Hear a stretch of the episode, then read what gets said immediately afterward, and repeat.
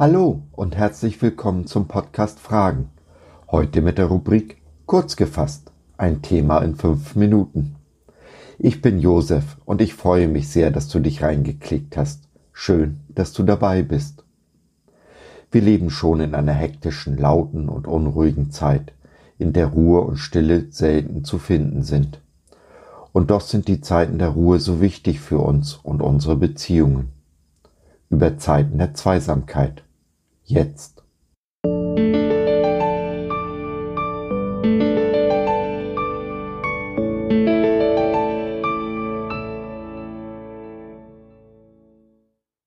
Still werden vor Gott, wenn alles Reden, Machen und Tun sein Ende hat. Seid still und erkennt, dass ich Gott bin. Psalm 46, 11. Wie fällt es uns schwer, einfach mal fünf Minuten still zu sitzen, nichts zu tun, außer die Ruhe zu genießen und Gottes Gegenwart. Die liebsten Momente in meiner Ehe sind die Zeiten, in denen meine Frau sich in meinen Arm kuschelt und wir jeder die Nähe des anderen genießen. Und wir sind bestimmt nicht das einzige Paar, das es so hält. Es ist wohl unter Liebenden üblich. Wenn wir unseren Jesus lieben, sehnt sich unsere Seele danach, sich in seinen Arm zu kuscheln, von ihm gestreichelt und getröstet zu werden, so wie sich unser Herz nach seiner Liebe sehnt. Wenn wir davon ausgehen, dass Jesus uns liebt, dann ist doch klar, dass auch er diese Zeiten der Gemeinsamkeit mit uns genießt. Sie sind so wichtig, diese Zeiten der Zweisamkeit, für jede Beziehung, für jede Liebe. Und ein Paar, das sich diese Zeiten nicht nimmt, riskiert diese Beziehung, stellt die Liebe auf die Probe. Nichts sollte uns wichtiger sein als die gemeinsame Zeit mit unserem Liebsten.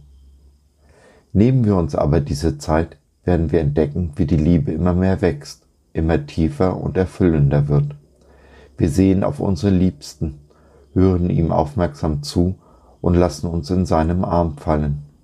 Wir empfangen, wir lernen, wir wachsen in der Liebe und der Erkenntnis.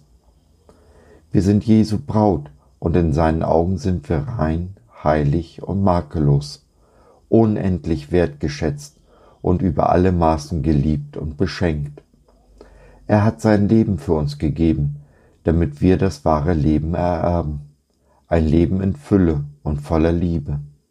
Am Kreuz hat er alles vollbracht, für uns bleibt nichts mehr zu tun außer Danke zu sagen und seine Liebe in unser Herz zu lassen.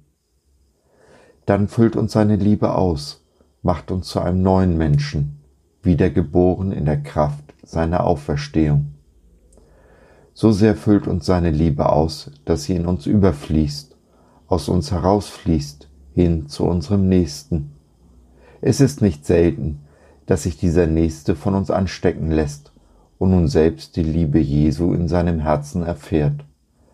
So treten wir heraus aus der Dunkelheit, hinein ins Licht, werden selber Licht und hinterlassen diese dunkle Welt damit ein bisschen heller, als wir sie vorgefunden haben.